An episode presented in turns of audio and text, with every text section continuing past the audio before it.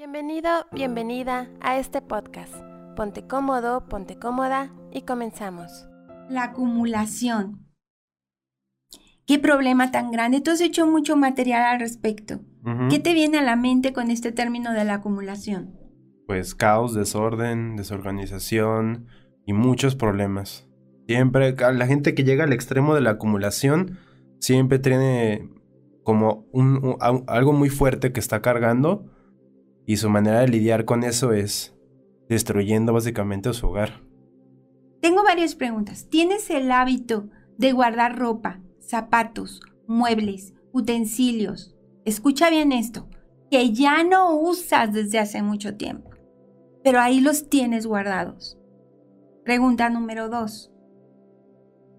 ¿Tienes el hábito de guardar resentimientos, tristezas y miedo? Tienes el hábito de guardar todos esos problemas y no decir qué te pasa, no exponer, no sacarlos. Si no eres de las personas que guardan silencio y no dices nada, pero generas un ambiente pesado. Hay quienes dicen, ay, pues si yo no dije nada, pero a veces con la cara que ponemos da miedo. Hay personas que dan miedo con su, con su solo cara, con verles la cara nos da miedo porque nos dicen muchísimo, el lenguaje corporal es muy importante. Y es estoy enojado, enfadado, harto, harta, frustrada, y eso se nota. Entonces cuando acumulamos cosas, acumulamos emociones. ¿Sí? el significado de acumular cosas es acumular emociones. Tienes el hábito de guardar o de acumular o de llenarte. Y quiero que sepas que todo eso va en contra de la prosperidad y la abundancia. Y a lo mejor, Isaac, mucha gente va a decir, pero ¿cómo? O sea, soy más pobre si dejo ir ese suéter, ese pantalón que no me queda, esa depuración. O sea, al contrario, tengo menos. Es que la gente, las cosas más comunes, este, luego, lo, me, luego me, va, lo, me va a hacer falta. No hay que tirar lo que tanto trabajo me costó, ¿no? No, me dicen de, ¿y si me, lo, me hace falta después? ¿Qué voy a hacer sin pues eso? No, lo pides prestado y ya. Es lo que más recomiendan. ¿Qué ocurre? Por ejemplo, tú lo estás viviendo, esta, esta experiencia de transformación, con toda esa ropa que a lo mejor te costó, te esforzaste por comprarla, te gustaba, te costó mucho, no lo sé, pero que ya no te queda. Ese momento de depurar toda esta ropa que un día me fascinó, que está en muy buenas condiciones, pero cambié de talla, y debo dejarla ir. Pero ¿qué pasa si la conservas? Pues ahí sigue acumulando espacio y ocupando un lugar que podría utilizar otro objeto que realmente te guste. Y esa ropa abandonada, mejor regalarla, donarla y que alguien la use de verdad. O te estás programando para volver al mismo peso, ¿verdad? De lo contrario, te estás dando permiso. Ves que hay gente también que, que guarda ropa de que en la época en que eran delgados se pusieron muy gordos por X o Y y dicen mi ropa por si un día bajo de peso, pero tampoco hacen nada al respecto para hacer eso. Y cuando la guardas al revés, por si un día aumento, bueno, pues te estás abriendo la puerta a que sí puede ser que, recuperes ese peso. Es preciso que, que haya un espacio, lo que se llama vacío. A muchos les angustia el vacío. Porque cuando dejamos un espacio, abrimos la mente a que cosas nuevas lleguen. Ejemplo, me voy a ir a otra área, porque es muy fácil comprender cuando jugamos con los conceptos. Si yo tengo una pareja, pero no me llenan, un novio, una novia, este, tú tienes esa pareja, pero no te llena. Ni ella está feliz contigo, ni tú con ella, pero pues más vale estar así que solos. Entonces, ¿cómo vas a tener el vacío que pueda llenarlo alguien, ¿sí? Alguien que sí te llene. Y a lo mejor esa persona pasa por tu vida, pero te ve con una pareja y pasa de largo. Por eso es importante dejar vacíos para que lo nuevo llegue. ¿Qué quiere decir esto? El primer problema que estamos viendo de una casa enferma, según la Organización Mundial de la Salud, esto es muy serio, es la acumulación. Así que te invito a, te invitamos a que te deshagas de todo lo que es inútil. Pero son cosas y son emociones. Es la única manera de que la prosperidad llegue a tu vida es que te deshagas de lo inútil. Y Esto incluye personas. personas, porque a veces emociones. la causa de la acumulación puede ser un padre, un hermano, un hijo. Exacto. Y que qué a lo mejor ¿no? tú no eres el, el acumulador, pero el mismo acumulador invadió tu casa y no te incluso hasta tu cuarto de cosas. Yo he conocido muchos casos, no es Ahora. ¿qué pasa si eres tú el que estás en la casa de tu padre y es acumulador y tú no estás de acuerdo, como no es tu casa, tendrías que tomar tus cositas e irte a formar tu nido, Mm. porque no podrías corregir lo que no es tuyo. Eso es parte del respeto, pero no dejar que nos llenen de cosas, ¿sí?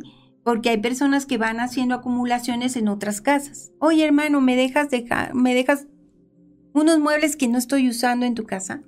Oye, ¿tienes un closet vacío? ¿Lo puedo llenar con ropa? O en las parejas. Hay unas veces que el hombre o la mujer tiene un pedacito del closet y el otro lo tiene lleno y a ti no te deja meter nada. Entonces ahí se ve un- una información energética. El vacío a muchos les, les asusta, pero esta frase me encanta. El vacío atrae lo que deseas. Qué bonita frase. El vacío atrae lo que deseas. Esto es muy importante. Cuando tú logras dejar un vacío sin que te cause problema, debes recordar que el vacío atrae lo que deseo. Y suena una frase extraña, pero es una frase muy profunda. El vacío atrae lo que yo deseo. Quiere decir que si dejo espacio para lo nuevo y lo que viene, es porque creo que habrá algo bueno. Para que haya abundancia debe haber vacío. ¿sí? Pero a muchos les asusta. Prefiero tener muebles que no me gustan, que incluso detesto, pero por lo menos mi casa está llena. La fuerza del vacío absorbe también y permite que lo nuevo venga. Mientras tú estés lleno, material o emocionalmente, mientras estés cargando cosas inútiles, porque esto es importante, lo inútil se va, no vas a tener espacio para oportunidades nuevas. Vamos a suponer que quieres un nuevo trabajo, pero ¿cómo vas a conseguir un trabajo si no tienes tiempo para buscarlo? Y no quieres dejar tu trabajo porque entonces ¿de qué te vas a mantener? Pero entonces te estás quejando porque no te gusta ese trabajo y terminas siendo despedido porque no lo hiciste bien y entonces te enfrentas a lo que pudiste haber previsto antes, ¿verdad? Los bienes necesitan circular, las emociones necesitan circular. Cuando algo está guardado, se estanca la energía en tu vida. Guardado es sin usar. Si un objeto no es usado, entonces se estanca la energía. Y la actitud de acumular es, son personas que se estancan a sí mismas, que les falta conciencia de la abundancia, que creen que mañana va a faltar algo. Y entonces le están mandando mensajes a su cerebro. Somos pobres, hay carencia, no tenemos, porque la pobreza es mental, no solo física, empieza en la mente. Porque hay muchas personas que no han tenido recursos y han construido sus recursos para salir adelante. Y hay muchas personas que reciben una fortuna y en poco tiempo la pierden porque tenían una mente de pobreza. Eso les pasa a muchos que dan a la lotería. Exacto. No confías en ti y no confías en que lo bueno viene. Piensas que las cosas buenas no son para ti. Cuando una persona guarda cosas hay una razón. Se siente protegido. En medio de cosas viejas e inútiles se siente protegido. ¿Qué quiere decir esto? Porque una persona se sentirá más segura rodeado de objetos. Tú que has manejado todos estos temas con tanta claridad, Isaac, ¿qué has visto? ¿Por qué, por qué hasta les gusta estar rodeados de... Sí. ¿Por qué se sienten más seguros? Porque hasta lloran o, o se ponen tristes. La verdad, no sé, o sea, sí sé, todos los capítulos que he visto ahí tienen un, tra- un, un trauma de alguna situación y comprando alivian el dolor, pero la verdad no se me ocurre por qué. Porque puedes controlarlo. Mm. No puedo controlar el inmenso dolor que tengo, pero puedo controlar que no voy a tirar este papel rollo que usé cuando fui al baño. Porque yo conozco personas que guardan el papel rollo que usaron, que se limpiaron con él después de ir al baño y lo guardan. O sea, qué absurdo, ¿verdad? Pero es real, esto ocurre. La acumulación se acompaña de ansiedad y depresión. Y eso yo creo que lo has visto claramente en tus investigaciones. Las personas sienten ansiedad y depresión. Y estudios recientes nos dicen que los acumuladores tienen, esto es bien interesante Isaac, y te va a gustar mucho porque te encantan estos temas, eh, tienen una lesión en el cerebro, eh, en el área de la toma de decisiones. Entonces, una persona con problemas de acumulación suele tener una lesión, una diferencia en el área del cerebro donde se toman las decisiones que hace que el estrés de soltar las cosas sea extremo, que sea como morirse el sacar las cosas. Porque tienen una percepción de que hay que guardar todo, que no me puedo desprender de los objetos porque es perder mi confianza. Hay dos tipos de acumulaciones. Una es acumulación de objetos recientes, cuando compramos y compramos cosas y ni siquiera las saco de la bolsa, las dejo sobre la cama o los muebles. Y esta acumulación indica que la persona está tratando de hacer demasiadas cosas al mismo tiempo y que ese desorden refleja lo que está sintiendo de manera reciente, que hay un desorden interno de carácter afectivo pero también hay una acumulación de cosas viejas. Eso es cuando compras y compras y no lo usas. La acumulación de cosas viejas son objetos que ya están apilados, rotos, descompuestos o simplemente empolvándose o documentaciones que están ahí de mucho tiempo que ya ni sirven. Y eso refleja que la persona tiene miedo a lo nuevo, a las nuevas oportunidades y a vivir el presente. Yo tenía una ex que tenía como tres refris en su cochera. Era muy buena persona, pero siempre me intrigó eso. Tenía como tres refris y, como dos microondas. Y yo le decía, ¿por qué no llamas al chatarrero y que se las lleve? Y me decía, es que las queremos arreglar. Y yo, no, pues sí, estuve con ella siete meses y nunca las llevaron a arreglar. Quiere decir, acumulo cosas nuevas. Es que estoy haciendo demasiadas cosas y no me centro en lo que quiero acumulo cosas viejas, es que me estoy yendo al pasado.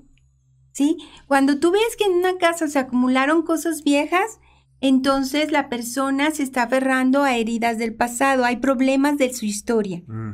Pero si son cosas nuevas las que está acumulando, entonces la persona se está saturando y no se está focalizando en lo que quiere. Sí está desviando su atención. Y bueno, ¿Qué se puede hacer? Porque todo tiene una solución. Si tu problema es de acumulación, te propongo lo siguiente. Revisa tu casa. Desecha todas las cosas que no usas, no importa el tiempo que tengan. Con eso vas a abrir paso a lo nuevo. Limpia. Y si es necesario, este es porque luego me preguntan, ¿qué debemos hacer? Se los estoy diciendo. Si es necesario, pídele ayuda a alguien, algún amigo o amiga, si no quieres contratar a alguien, a algún amigo o amiga, ayúdame a decir con qué me quedo y qué se va para que me cuestiones de cómo me ves. Puede ser. Oye, este, me cuesta desprenderme, ayúdame, obsérvame, ve mi cara, ve mi lenguaje corporal y ve diciéndome si notas que lo estoy reteniendo por miedo o porque realmente no lo necesito. El desorden. El desorden, bueno, se atribuye a factores como miedo al cambio, miedo a ser olvidado, miedo a, la carencia.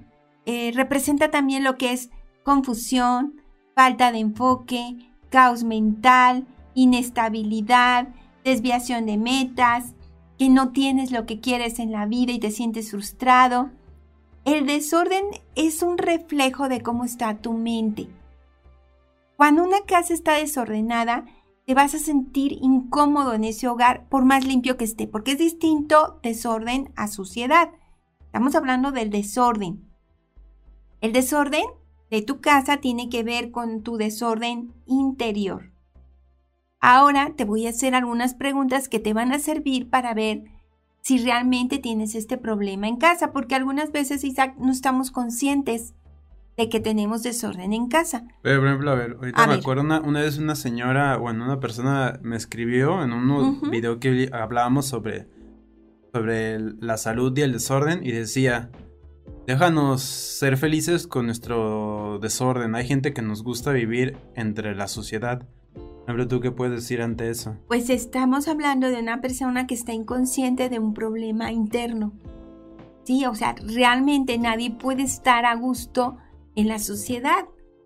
Se está engañando y está ocultando algo que no quiere ver ahora. Entonces yo me pongo problemas para evitar ver realidades. ¿Sí? Entonces tener mi casa sucia y desordenada me ayuda a no preocuparme por la relación con mi pareja. O me ayuda a no ver la adicción de uno de mis hijos.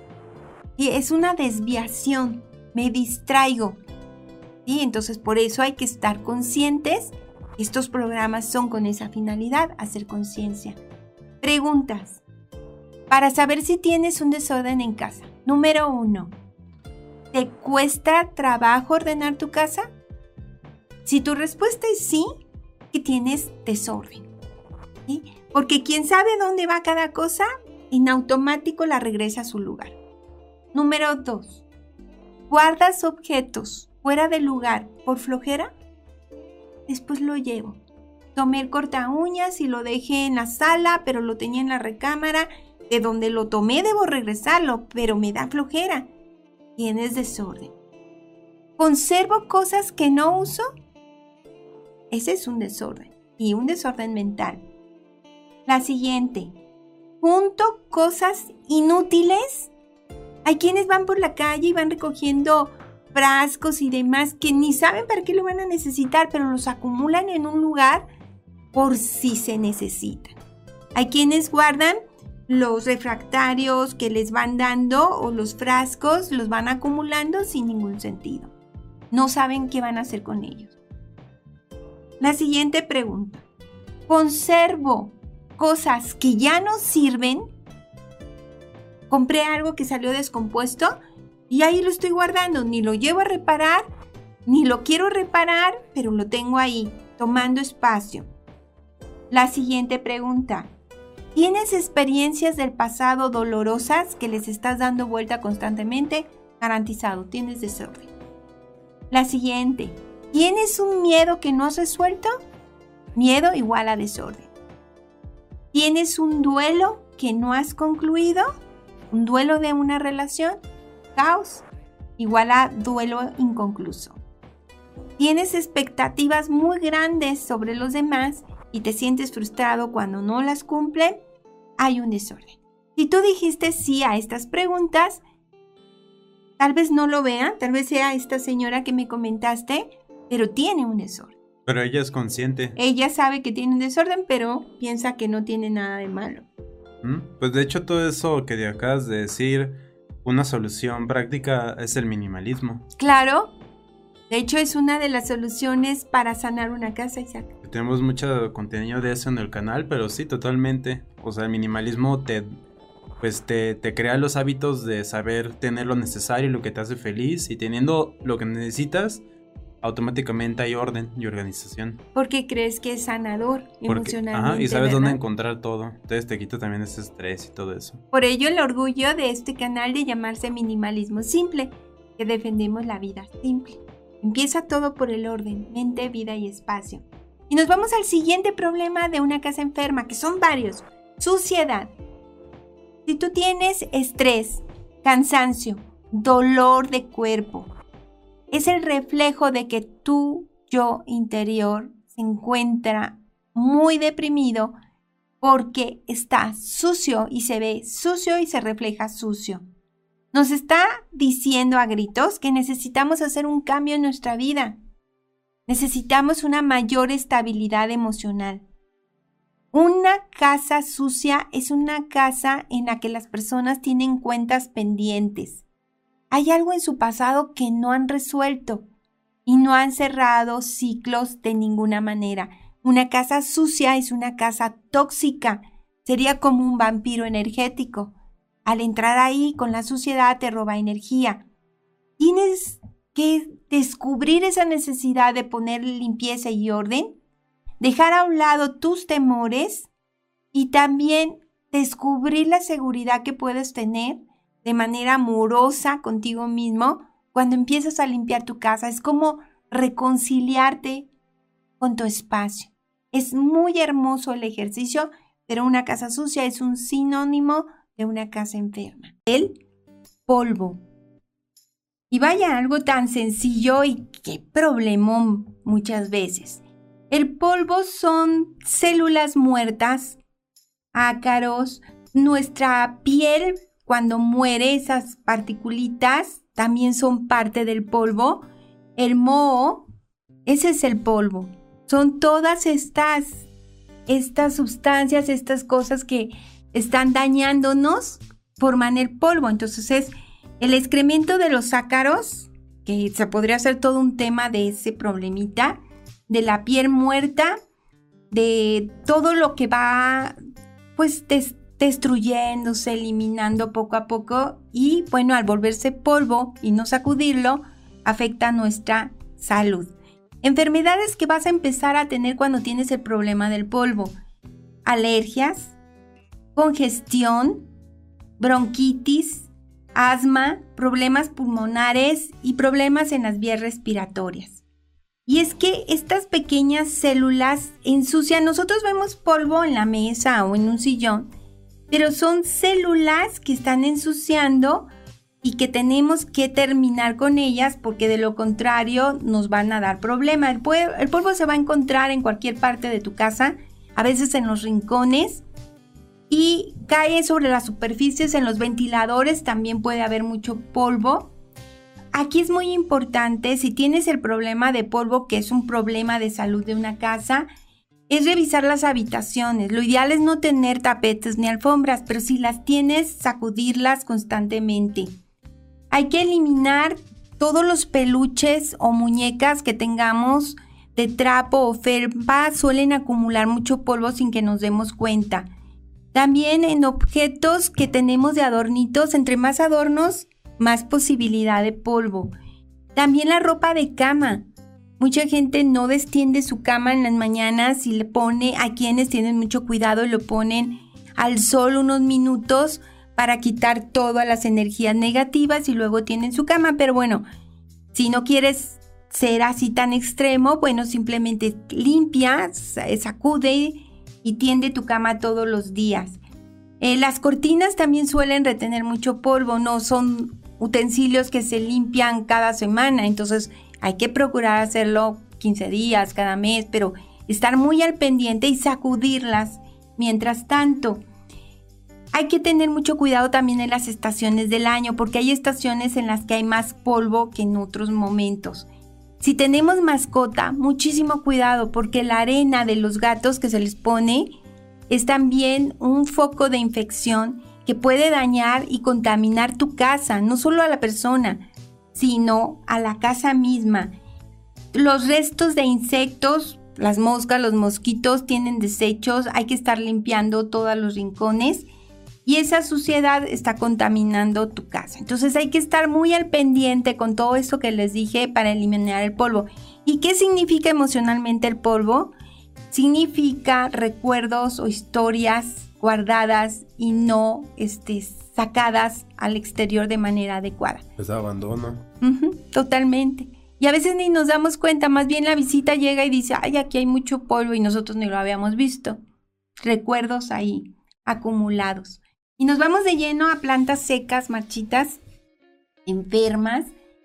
Eh, esas casas que adornamos con plantas, que es lo mejor que puedes hacer, pero ¿Qué pasa cuando esas plantas se van secando de pronto? O que al final prefiero adornar con plantas artificiales, cosa que pues, no es energético, pero bueno, tú puedes elegir.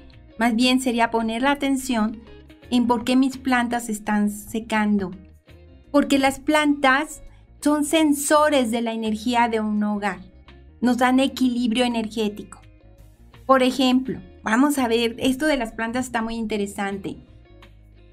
Una planta con espinas como los cactus no se sugiere que las tengas en interiores porque son muy resistentes. Entonces mucha gente puede decir, ay, pues como todas las plantas se me secan, compro cactus. Sí, pero los cactus no se recomiendan en el interior. Sin embargo, sí en el exterior, a la entrada de las casas, absorben las energías, pero en el interior eh, generan distancia. Pero hay excepciones. Al lado de las computadoras se sugiere tener cactus, sobre mm. todo a los que trabajamos mucho tiempo con la energía de una computadora, de aparatos, porque absorben la energía y nos protegen en cierta forma.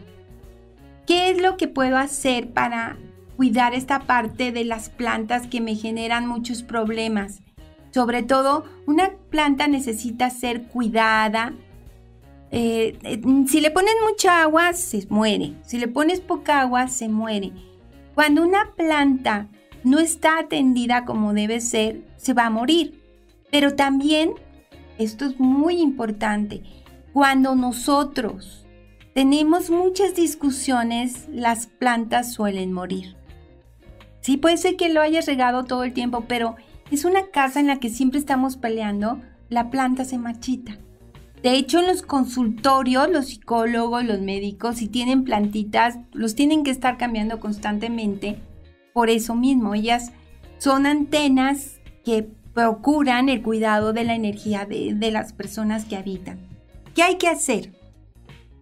Si estoy detectando que mis plantas en casa se mueren o se marchitan o se secan o se pudren, hay mala energía, mi casa está enferma, sí. ¿Qué hay que hacer? no por una plantita, o no porque tú estás consciente que nunca la regaste, sino una plantita que cuidaste y se muere y no una, dos, tres, cuatro. Número uno, aprende a cuidarlas. Observa cuál es el tiempo de riego de cada planta, si la planta es de interiores. También la ventilación de tu casa. Una planta que se marchita o muere te está indicando que puede haber mala ventilación. Selecciona las plantas de interiores. La NASA tiene un estudio profundo sobre las plantas y sus beneficios en la salud de las personas. A ese nivel llegó, ¿eh? Entre ellas te, te sugiero que tengas, según este estudio, las famosas palmas dentro de tu casa, palmas de interiores. Una que se llama lengua de tigre, que es buenísima, es la número uno para la protección de las energías. Puedes buscarla con el nombre que te estoy dando en el internet y vas a ver la imagen. También hay otra que se llama potos, que es unas plantas colgantes. También está el ficus, una planta muy resistente, y el tronco de Brasil, son de las más, más importantes. La humedad.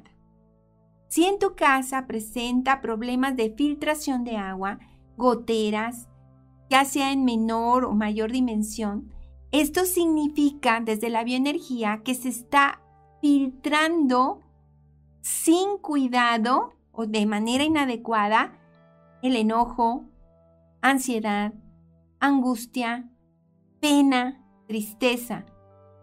Esto es muy importante. Desborde emocional. Esto significa la humedad en una casa. El desborde emocional. Grietas. Bien. La aparición de grietas en las paredes de nuestra casa daña la armonía y la seguridad del hogar.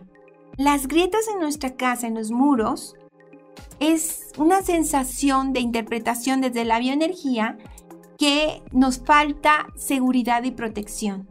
Hay un descuido personal y es un síntoma de problemas de estabilidad emocional las grietas te están indicando varias cosas.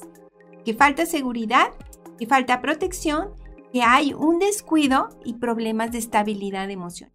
Cuando por más que limpias tu casa, igual sientes un aroma muy desagradable.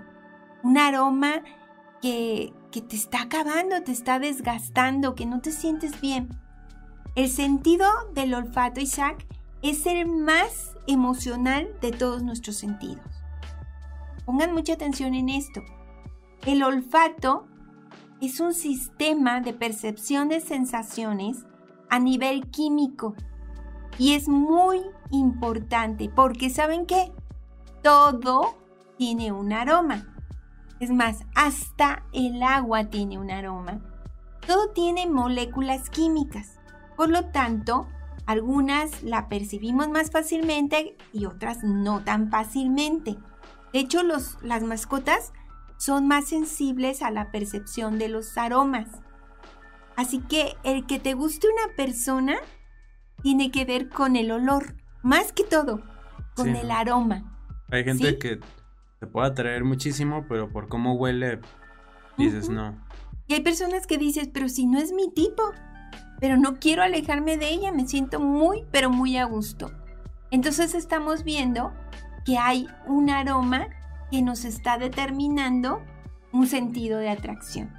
Muy bien, el aroma es tan determinante que tenemos que tomarlo con mucha conciencia para saber si podemos involucrarnos o no con las personas que nos rodean, pero el aroma de tu casa también va a provocar aceptación o rechazo. Es decir, por solo entrar a tu casa se van a querer quedar o por solo entrar y sentir ese aroma de tu casa van a querer retirarse.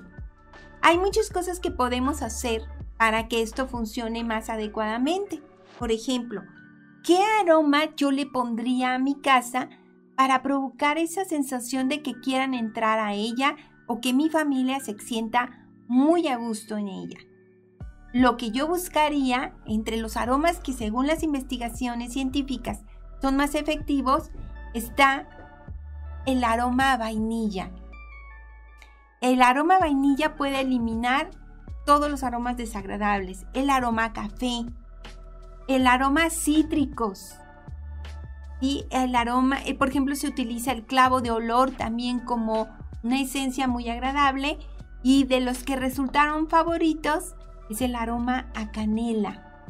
Entonces, además de limpiar estos aromas, son muy especiales para provocar emociones positivas y hacernos sentirnos muy cómodos en nuestro hogar. Hay quienes han compartido que de pronto de estar discutiendo las ventanas se rompen o la vitrina que tenían donde tenían adornos se rompe.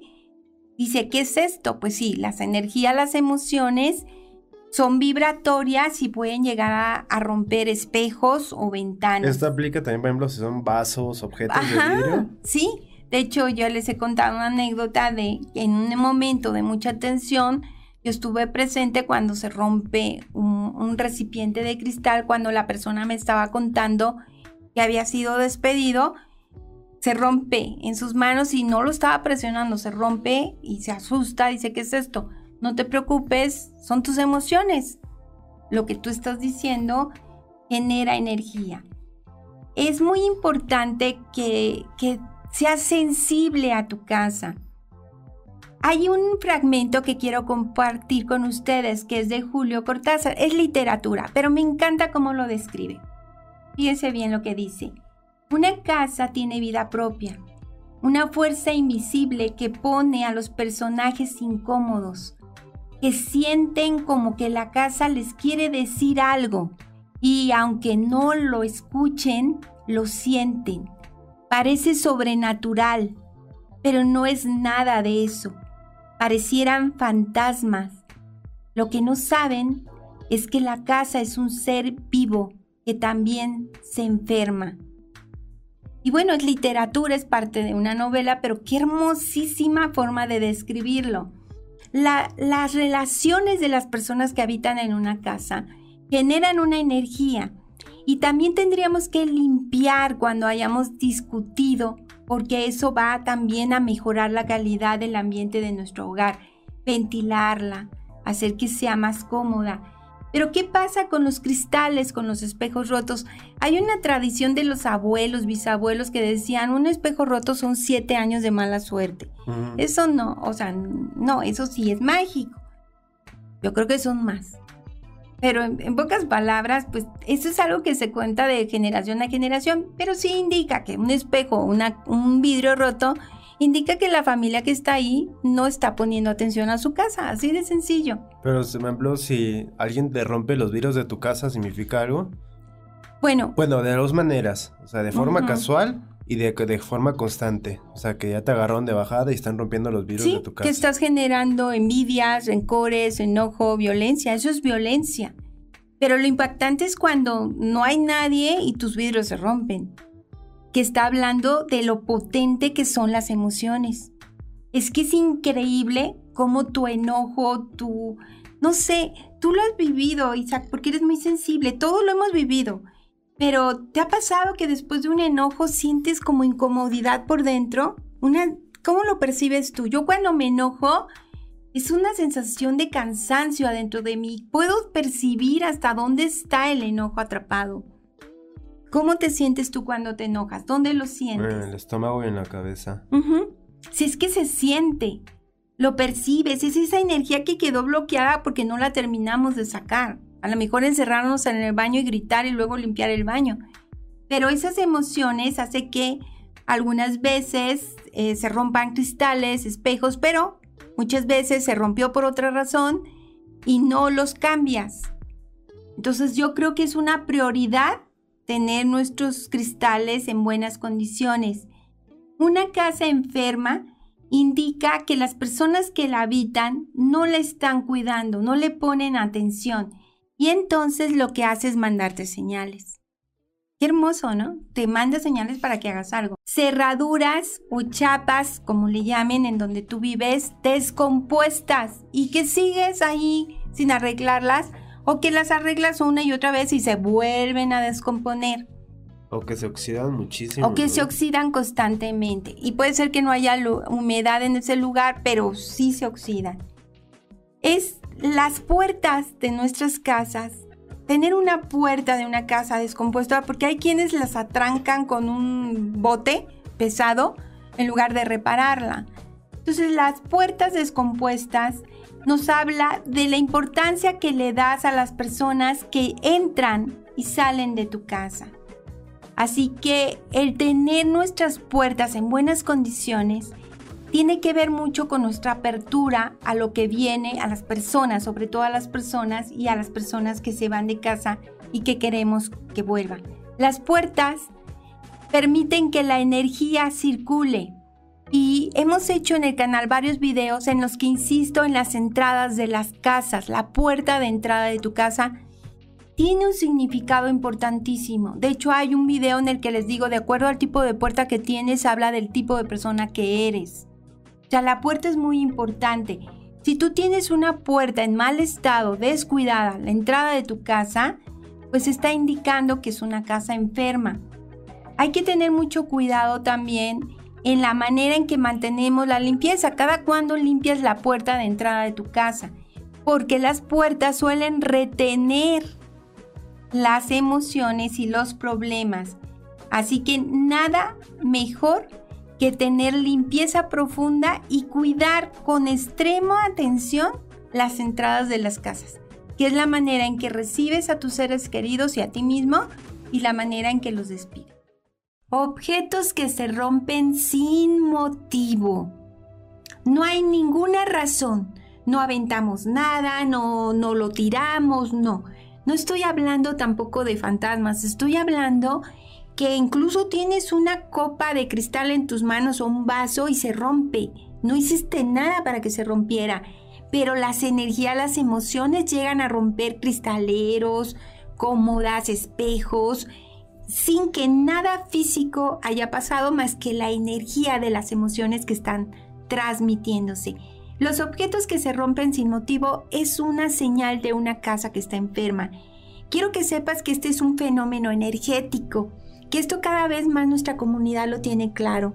Las emociones transmiten energía, nosotros tenemos energía, tenemos centros energéticos y por eso es que con algunas personas nos sentimos desgastados y con unas personas renovados. Es un fenómeno energético. Proyectas tus energías al exterior. A lo mejor tú crees que nadie nota que estás enojado o triste, Isaac, pero la gente nota todo lo que sentimos. Y a lo mejor tú invitas a alguien que tú no sabías que traía un problema y al llegar a tu casa empiezan a aparecer descomposturas, entre ellos romperse cosas, tiene que ver mucho con la energía de la persona que se está involucrando. ¿Esto cómo te suena? ¿Qué tan familiar? No, pues mucha gente lo relaciona a fantasmas. Pero O energías como muy, muy poderosas. Y es nuestra energía la que está también provocando todo esto. ¿Y no puede ser algo externo? Si es externo, si por ejemplo alguien aventó un vaso. Una energía que no es la tuya. Podría ser una energía que no sea la tuya si es la energía que se quedó en el ambiente. Puede ser que yo renté una casa incluso amueblada y ya ese ambiente tiene una energía. ¿Y cómo sabes cuando es por tu energía o la de otra energía? Muy buena pregunta. Reviso cómo me estoy sintiendo. Si yo me siento muy bien, muy en muy buen estado de ánimo y nada tiene que ver con mis emociones, entonces sí revisa la energía del ambiente que ahí te sugiero, les sugiero el tema de vampiros energéticos y este, revisar la historia de la casa en la que están habitando. También eh, cuando se rompen sin motivos nuestros objetos, revisemos conflictos no resueltos. Por ejemplo, familias Isa que están hablando de una herencia y que no hayan quién se va a quedar con qué, suelen presentar en esos momentos de acuerdos el que se rompan objetos.